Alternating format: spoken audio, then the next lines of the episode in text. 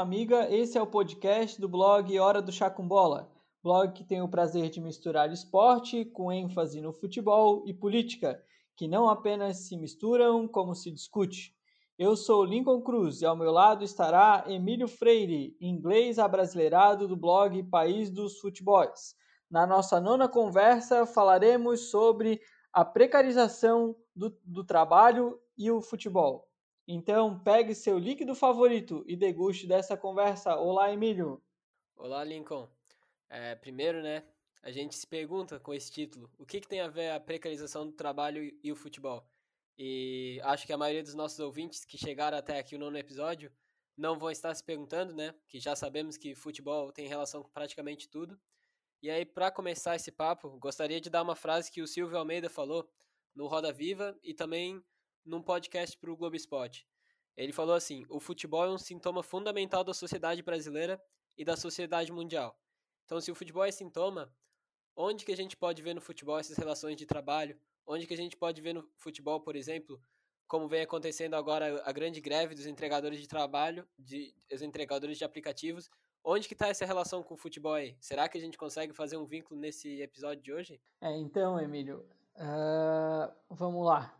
Esse foi o nosso principal motivo, né? Essa greve dos entregadores de aplicativo. E eu vou falar mais uma vez essa frase, é como o futebol ele representa a sociedade, né? E a recíproca ela é verdadeira. Então, mas nessa minha primeira fala, né, vou tentar, eu venho não sendo tão extenso e vou tentar não ser, mas acho que hoje vai ser um pouquinho difícil. Mas eu quero trazer um, a importância né, da gente estar tá falando sobre esses temas. E muita gente acha que é, por muito tempo, né, se falou, ah, não, porque o que, que adianta o, o, a manifestação, o que, que adianta a gente bater de frente, porque nada acontece. E eu tenho um exemplo aqui que é, que é bem, que para mim é, é, é explícito né? Mas é, que eu vou estar tá falando um pouquinho mais para o final dessa fala. Só antes eu queria falar, né, que não podemos deixar de comentar sobre Bolsonaro e o seu Covid. E aí eu tenho duas perguntas para iniciar, né, nessa nessa fase, é, mais para o nosso caríssimo e queridíssima ouvinte, que é será que Bolsonaro e cloroquina, já que o Bolsonaro ele é movido aí pelas paixões, como foi o nióbio e agora é a cloroquina, será que o mesmo inventor da série Não Vou para o Debate porque levei uma facada é o mesmo inventor da série atual é, Não Vou Depor na Polícia Federal porque peguei Covid-19? Né? Será que esse Covid-19 é, é realmente verdadeiro? E aí, tipo, eu boto realmente como uma questão, porque, né, eu não acho que uma pessoa seria capaz de fingir uma facada, assim como eu acho que não deveria brincar com um positivo para Covid, né, mas vindo de quem vem e sem mostrar mais uma vez é, o exame positivo, né, e apenas ele dizer que está, sem comprovar para fazer, já que está na, na moda usar o hashtag e utilizar palavras é, resumidas, a hashtag publi de, de cloroquina, né? Então fica essa pergunta e, e, a, e uma outra pergunta que é por que, né? Tipo, muita gente fala que a cloroquina ela é a resolução desse problema do COVID-19, mas eu faço uma comparação que até coloquei nas minhas redes sociais é, pessoais, que foi o fato da cloroquina e da cura do câncer, né? Para mim é a mesma coisa você dizer que a cloroquina ela é eficaz, mesmo que não tenha estudos para isso, mas só que não é bom para o mercado, não seria lucrativo para o mercado aceitar, né? Que ela resolve o problema do, do Covid, ela é o, o tratamento, vamos colocar assim, para o Covid-19. E é tão absurdo quanto é você falar que existe já o remédio para o câncer, mas também o mercado não é, é não gostaria, não seria bom para o mercado saber qual é o remédio que cura o câncer.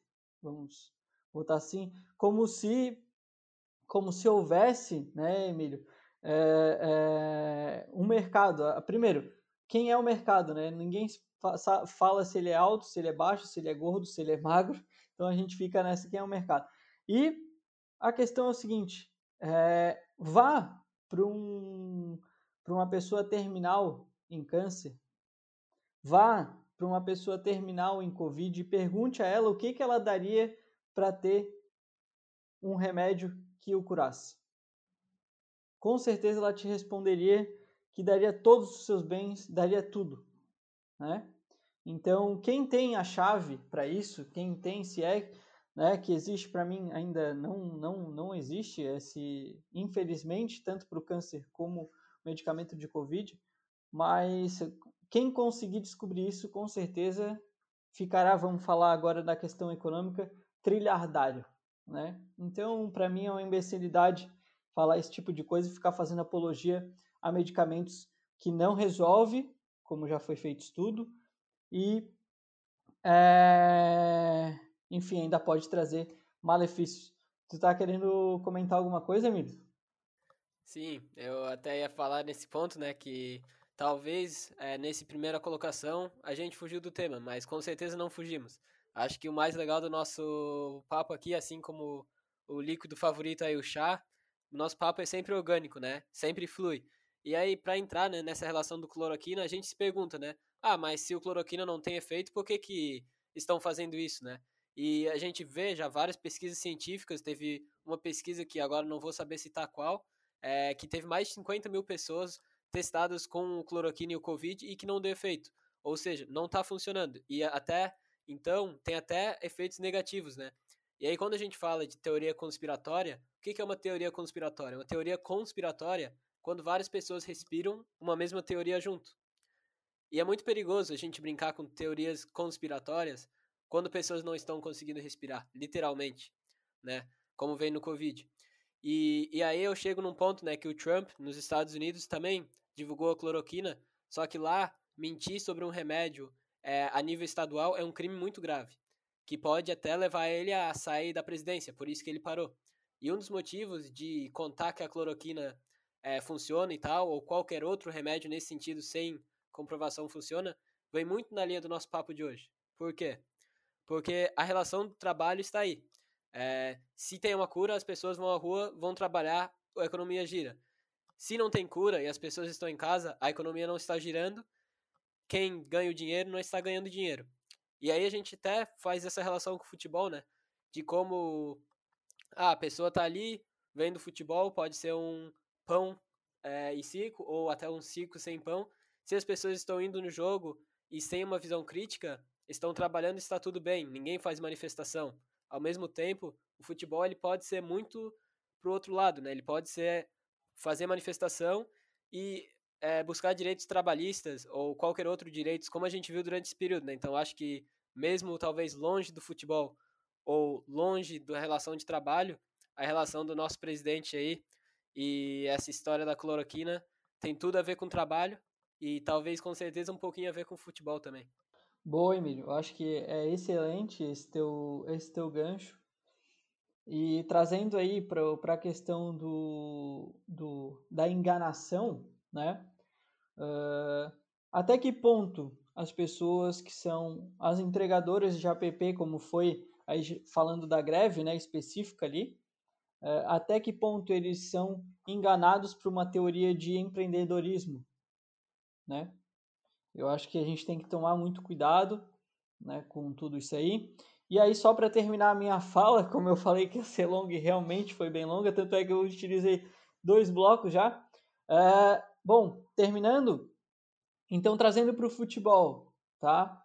É, é, toda essa questão de, da importância de falar, porque eu acho que o mundo hoje não, não, não há problema algum tá, em se ter os entregadores de app. Eu acho que, que o mundo caminha por isso, a gente está cada vez mais no streaming, cada vez mais nas plataformas. É, o mundo ele está digital, então é, é claro que a sociedade ela vai mudar, é claro que as coisas vão andar, então as mudanças elas vão acontecer, principalmente no âmbito é, do caminho manual para o tecnológico, vamos, vamos colocar dessa forma, tá?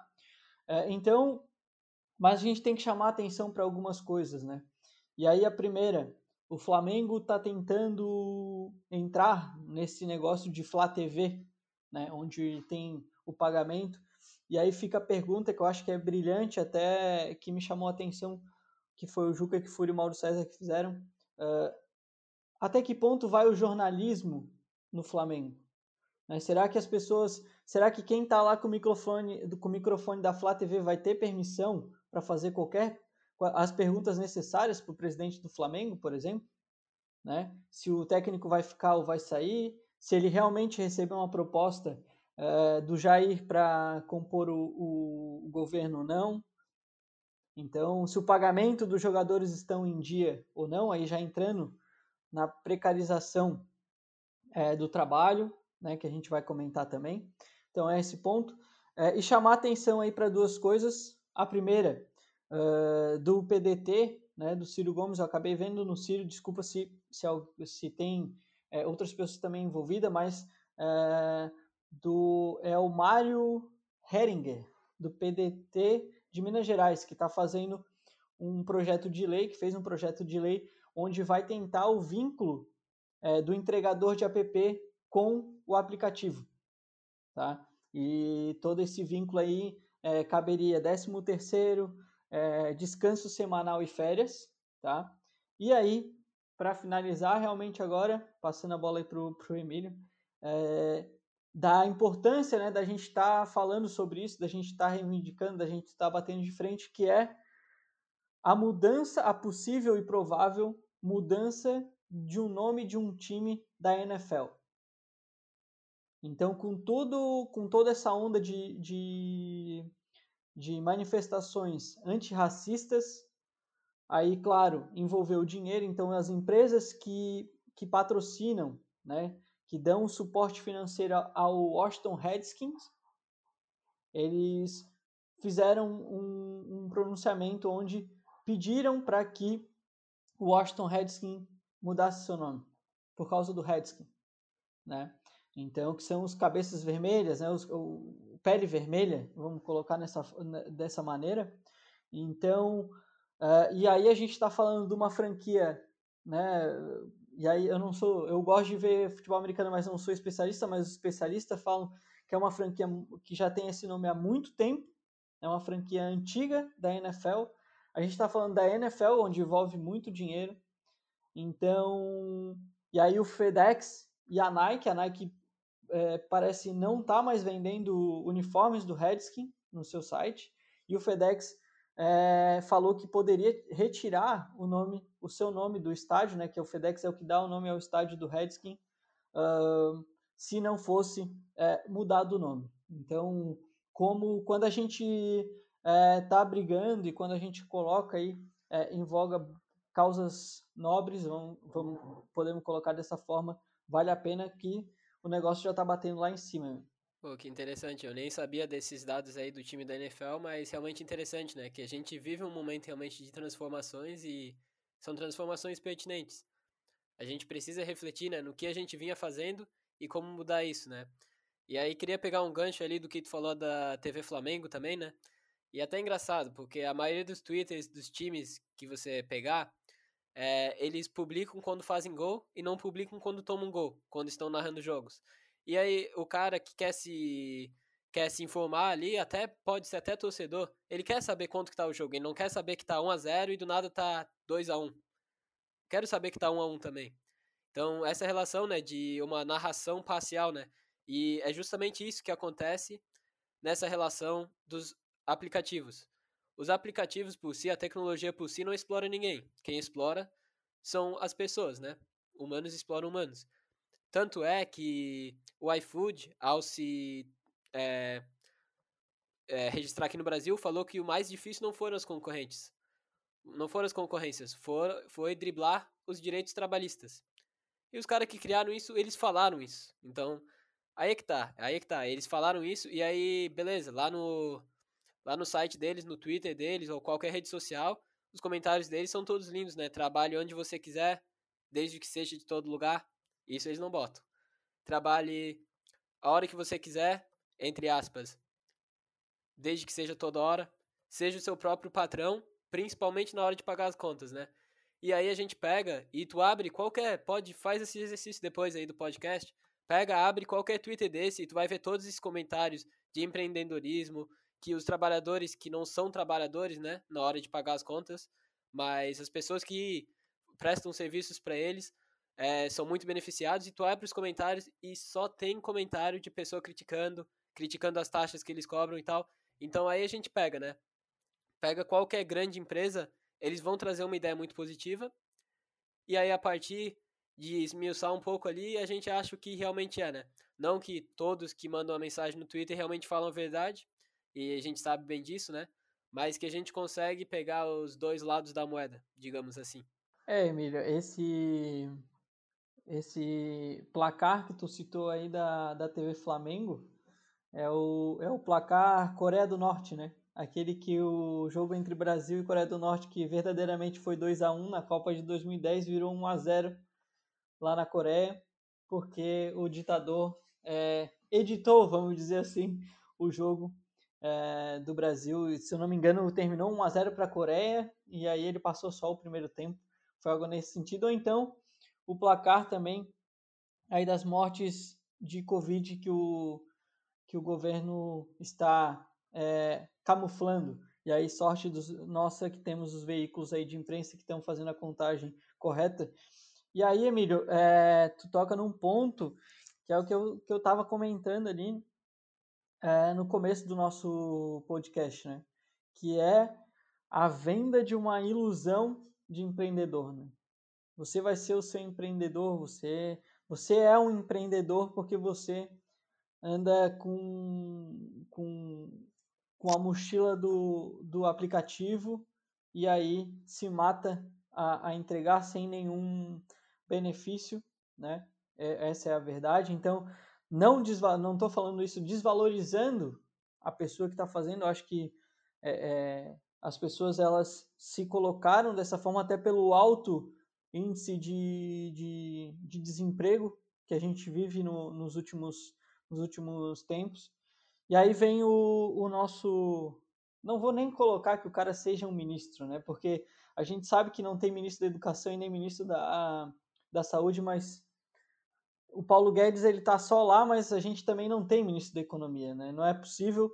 E o cara numa entrevista fala que para ser socialista basta cinco, cinco minutos que todo mundo já nasce com esse sentimento de solidariedade, de parece é, que se fosse se isso fosse verdade não existiriam pessoas como ele e como Jair, né? E como tantos outros. Então assim é, a venda ilusória de um sonho é a venda dessas dessas pessoas que acham que que antes estava complicado porque empregada doméstica ia para Disney, né? Então, esse é o, esse é o ponto que a gente tem que colocar. É, é, é, o que a gente fala. Tem, é óbvio que as coisas vão mudar, é óbvio que, que, o, que a internet ela vai estar tá aí para tudo e para todos, as coisas vão e até vem para melhorar, se a gente for pensar, realmente é um, um, uma, um, uma coisa muito boa, até a questão parece dos aplicativos já botarem é, supermercados, onde você faz a compra ali pelo aplicativo para que você não tenha que ir até o supermercado por conta do, da, da, do isolamento social. Então tem os seus lados, o seu lado bom. Mas a gente tem que ver até onde isso não se torna algo escravocatra, escravocatra né? Sim, uh, pegar, pegando um gancho aí, né? Essa, o que a gente pode chamar de indústria dos sonhos, eu acho que se aplica para o futebol também, né? Todo mundo já sonhou em ser rico, todo mundo já sonhou em ter muito dinheiro. Assim como quase todo jovem no Brasil já sonhou em ser jogador de futebol. O problema é que a gente só conta um lado da história. A gente só conta o lado de quem teve sucesso e não o outro lado, que é a casa da maioria. E aí que fica complicado as coisas, né? Eu não estou dizendo que através dos aplicativos não possa ganhar muito dinheiro. Até é possível, pessoas ganharam dinheiro com o aplicativo, mas a grande maioria não ganhou, né? E eu acho que tá aí a grande questão, né? Então, até tem um artigo que eu gostaria de citar aqui do Pimenta, de 2000, que ele fala da, da escolinha de futebol como uma nova formação de trabalho no futebol. E a visão dele é muito interessante, porque em vez de colocar a escolinha de futebol como uma coisa maravilhosa, que educa as crianças a jogar, ele aponta ao contrário. As escolinhas de futebol, elas não são formadores. Elas não ajudam as crianças a se formar na maioria das casos. Elas são barreiras para a formação de jogadores. Por quê? Porque se eu tenho que pagar uma mensalidade para o meu filho, para uma criança participar de uma escolinha, quem tem dinheiro paga. E quem não tem, não tem lugar para jogar futebol. E aí cria uma barreira. A mesma coisa se aplica para essa relação do trabalho entre os entregadores. Se antes tinha vários motoboys aqui, pega aqui em Florianópolis, por exemplo, tinha vários motoboys que trabalhavam diretamente para a lanchonete e tudo mais, e, e tinha um contrato, tinha um vínculo com a lanchonete. Hoje, não tem vínculo. Então pode-se dizer, ah, mas no meio do desemprego, essas empresas estão criando mais op é, op oportunidades para as pessoas. Mas, na verdade, ao criar certas oportunidades, acabam com outras. E aí a gente tem que pesar qual oportunidade que era melhor. A gente reclamava dos táxis, né, que eram muito caros. Os taxistas brigaram com os Ubers aí já faz um bom tempo aí. Quando começou o Uber, tinha toda esse, essa relação entre os taxistas e os Ubers. E hoje quase não existe táxi. Mas por mais que tinha problemas nos táxis, né? Pelo menos eles tinham um contrato, eles tinham um seguro, eles tinham que fazer é, um, uma carteira de motorista especial para poder dirigir táxi. Então tem todas essas relações, né, de o que, que é uma barreira para a igualdade social e o que, que é, parece uma oportunidade, mas na verdade é uma barreira. E assim que eu vejo muitas escolinhas de futebol hoje, não, não são todos, mas tem muitos que, que andam nesse sentido, né? É, e o, a gente esbarra no pensamento momentâneo, né? Porque se a gente for pensar na questão do, do Uber, tá? Uh, quanto tempo a pessoa vai trabalhar de Uber? Ah, beleza, mas uh, o cara trabalha sentado, uh, e, mas e as patologias do, do, trabalho? De você ficar não sei quantas horas sentado, dirigindo, estresse, porque o trânsito é um estresse, você vai aguentar trabalhar nisso quanto tempo? esse seu trabalho de hoje vai render para que você tenha uma vida de qualidade após se aposentar, vamos colocar assim, após um período que você não consiga mais mais dar conta dessa dessa demanda. Então é o pensamento momentâneo e aí também bate um pouco na sociedade. Eu acho que uh, a gente vê uma sociedade muito ansiosa com seus anseios, querendo que as coisas aconteçam uh, o mais urgente possível. Né? Então junta, acaba juntando tudo. E falando no, na questão de escolinhas, futebol, né? O futebol ele, ele acaba, tá? O futebol ele acaba, claro, eu digo futebol, é, o futebol alto nível, futebol espetáculo, né? Ele acaba brincando um pouco com o teu sonho, né? Das pessoas. É, e, e é o que eu sempre falo, quantos por cento das pessoas que estão ali nas escolinhas, nos clubes já, sub-15, sub-13, sub-20, até o sub-20 mesmo, sub-17. Quantos, qual é o percentual desses jogadores que serão é, jogadores de alto nível? Que terão a oportunidade de se realizar do sonho que as pessoas que fazem parte do futebol vendem. E até a gente vende isso um pouco também, né? mas as pessoas ali dentro os clubes, é o que a gente fala, não pensam na formação do atleta. Ele pensa na formação do jogador máquina, que execute a função que, ele, que o treinador acha que ele deve fazer, da forma que o treinador acha que ele deve fazer. E se não der certo, muito obrigado, vai vir outro. E a formação daquela pessoa é, passa, é, não, não, não tem importância. Então, e as pessoas, elas, é, e o futebol, ele acaba lidando, né, eu acho que isso também é um, é um, é um reflexo da nossa sociedade. Por, não que isso seja única exclusivamente, tá? O, é, esse dado que eu vou falar, mas quantas pessoas têm hoje em, em um, uma universidade? Quantas pessoas têm ensino superior no Brasil? Aí parece que é esquema um, um parece que são 4% o número de pessoas com isso território nacional, de norte a sul, 4%. Então, é, é, é, complicado. E a gente, a, a, se a gente for falar de região, então, é, é, é, é abissal esse, a, a, diferença. Então, entra tudo isso aí. É, perfeita a tua colocação. Eu acho que assim, né, quando a gente fala de sonho de futebol e escolinhas, né, é, a gente não está dizendo aqui para não contar para as crianças que existe o Papai Noel, mas em algum momento tem que desmentir que o Papai Noel exista, ou elas vão descobrir que o Papai Noel não exista. No futebol parece que não. Parece que a gente vai insistindo nessa história, que vai conseguir ser jogador, independente de tudo, e insistindo naquilo, sendo que a grande maioria não é assim. E que isso acaba causando frustração em muitos jovens, levando para outros caminhos. E além disso, acaba chegando a pessoa no sub-20 de um clube, não dando certo como jogador e tendo que fazer outras coisas, ou até dando certo e mesmo assim fazer outras coisas, né? Pega um exemplo que a, o Globo Esporte recentemente publicou, do jogador, até vou citar o nome dele aqui, Lucas Espiga, que jogava no. morava no Iranduba, jogou no Rio, Rio Negro, é, no estadual lá de Amazonas. E ele agora, durante esse período de pandemia, está sem contrato, está fazendo corte de cabelo a 5 reais e entregas na vizinhança por 3 reais. Aí tu me diz, ah, mas deve ser porque ele é ruim que ele está sem contrato. É um jovem que jogou a Copa São Paulo, é, 21 anos, guri novo, é, no ano passado, ele fez dois gols para tirar o Rio Negro da zona de rebaixamento num jogo contra o líder do campeonato estadual de lá. E aí, por que, que esse jovem está sem contrato? Né? Não, tem, não tem explicação para um jovem que está jogando bem, que independente se estivesse jogando mal, é, um jovem de 21 anos que, tá, que sonha em ser jogador, já se mostrou, já foi pro profissional, está sem contrato e está cobrando o corte de cabelo a 5 reais. Isso é impensável, né? Como que isso acontece? E, e essas são as que, pequenas questões que a gente tem que questionar no mundo da bola, né? Que, cara, é impensável, né? Pra, pra gente é muito fácil pensar. Mas imagina se fosse você, ouvinte, ou nós mesmos, eu, o Lincoln, tendo que passar dificuldade, porque tinha um trabalho e do nada esse trabalho falou: não, não, não precisa mais. E aí tivesse que se virar vendendo banana, como aconteceu outro caso, ou cortando cabelo por 5 reais. É, e e eu sou, eu sou muito crítico na volta aqui do futebol, uh, principalmente aqui no Brasil.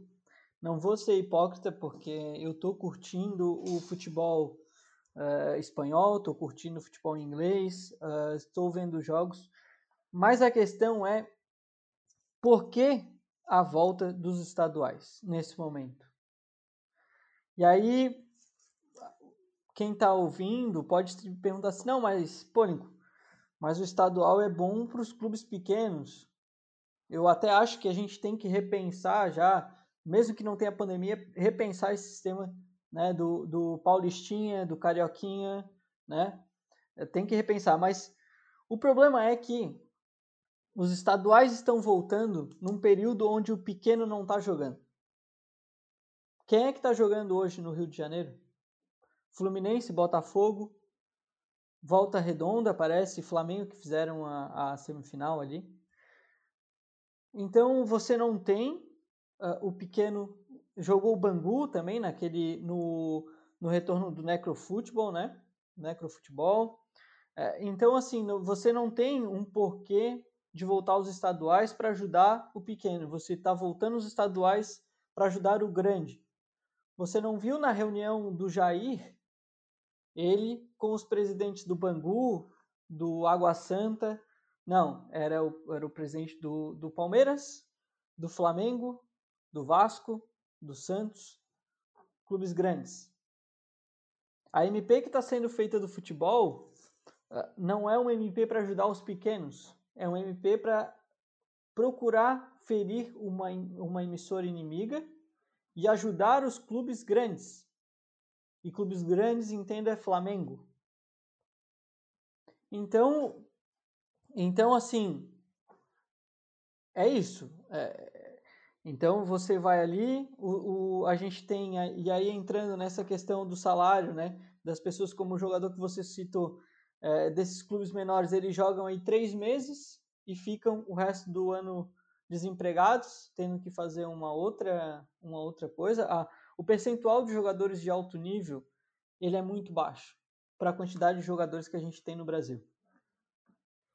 Exato, eu acho que é bem nessa lógica, né, que tu falou, ajuda os grandes, né, seja no futebol, seja fora do futebol, o iFood aí deu 60 milhões aí para os restaurantes e deu 1 milhão aí para os entregadores, mas esse 1 milhão só podia aproveitar quem tivesse pego Covid e tivesse comprovado isso, isso há uns três meses atrás, e quem tivesse pegado Covid, comprovado isso, e eles iam pagar 15 dias do salário do mês passado, que não é nem um salário, né, porque é um valor em troca ali da taxa que eles retiram. E aí, para acho que uma pérola assim da nossa conversa, para entrar um pouco nessa relação né, do inglês, do, do futebol inglês, é, como os nossos ouvintes já sabem, né, eu sou original da Inglaterra e meu avô ele jogou no Wycombe Wanderers, que é um time do meu bairro lá, que hoje está nos playoffs para entrar para a segunda divisão da Inglaterra. É a primeira vez que eles chegam lá. Quando meu avô jogava lá, eles eram semi-profissional, agora estão crescendo bastante. E esse jogo acontece em Wembley, só que aí é que tá, não pode torcida em Wembley. Os direitos da televisão são da Sky Sports, então os torcedores não podem ver o jogo, quem não tem Sky Sports, e não podem ver o time em Wembley, e o time também vai receber uma pequena quantia do dinheiro para esse jogo. E aí mesmo quem está se dando bem nas menores ligas está se prejudicando. É um time pequeno, sem dinheiro, que eu tenho muito afeto, inclusive, né? Pelo ter o caso do meu avô jogar lá, outros primos também passado por lá e hoje vai jogar. E qual que é o sentido de tudo isso? Ah, o futebol é a volta da economia. Economia para quem, né? Acho que essa é a grande questão que a gente tem que fazer no futebol, no mundo do trabalho. Economia para quem? E a gente está passando aí dos 30 minutos, né, Lincoln? Aí deixa contigo aí a última colocação. Não, só, só vou terminar para que não fique tão longo. Acho que talvez tenha sido o, o mais longo episódio. Uh, só para terminar, além de tudo isso, os clubes não pagam. Se a gente for pegar o percentual de, de, de contratos trabalhistas é, de clubes e de clubes de primeira divisão e segunda divisão, tá? principalmente aqui no Brasil, primeira e segunda, eu não estou falando série D, não estou falando série C, falando série A e série B. E série A, bastante, não pagam. Demitem desde jogadores a funcionários e não pagam simplesmente, ó, tá fora. Ah, mas não tenho dinheiro, entra na justiça e, enfim.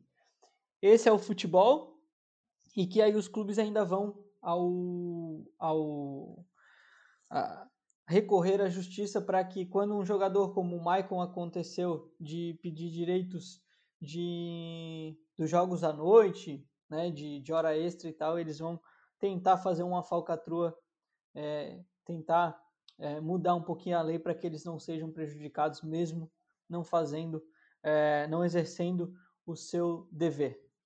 Bom, seria isso, Emílio. Acho que a gente pode terminar por aqui. Não sei se tu quer colocar mais alguma coisa e falar aí sobre o próximo episódio nosso, que será um episódio especial aí. Olha, se eu for continuar falando, o papo vai se estender demais, porque é um assunto que realmente tenho que falar, né? E como, como a gente fa vem fazendo, os nossos episódios eles não são planejados antes, a gente realmente liga o microfone aí e começa a falar, começa a trocar uma ideia sobre algum assunto. E é justamente isso que a gente vai fazer semana que vem, certo, Lincoln? A gente vai gravar o nosso episódio em live no Instagram.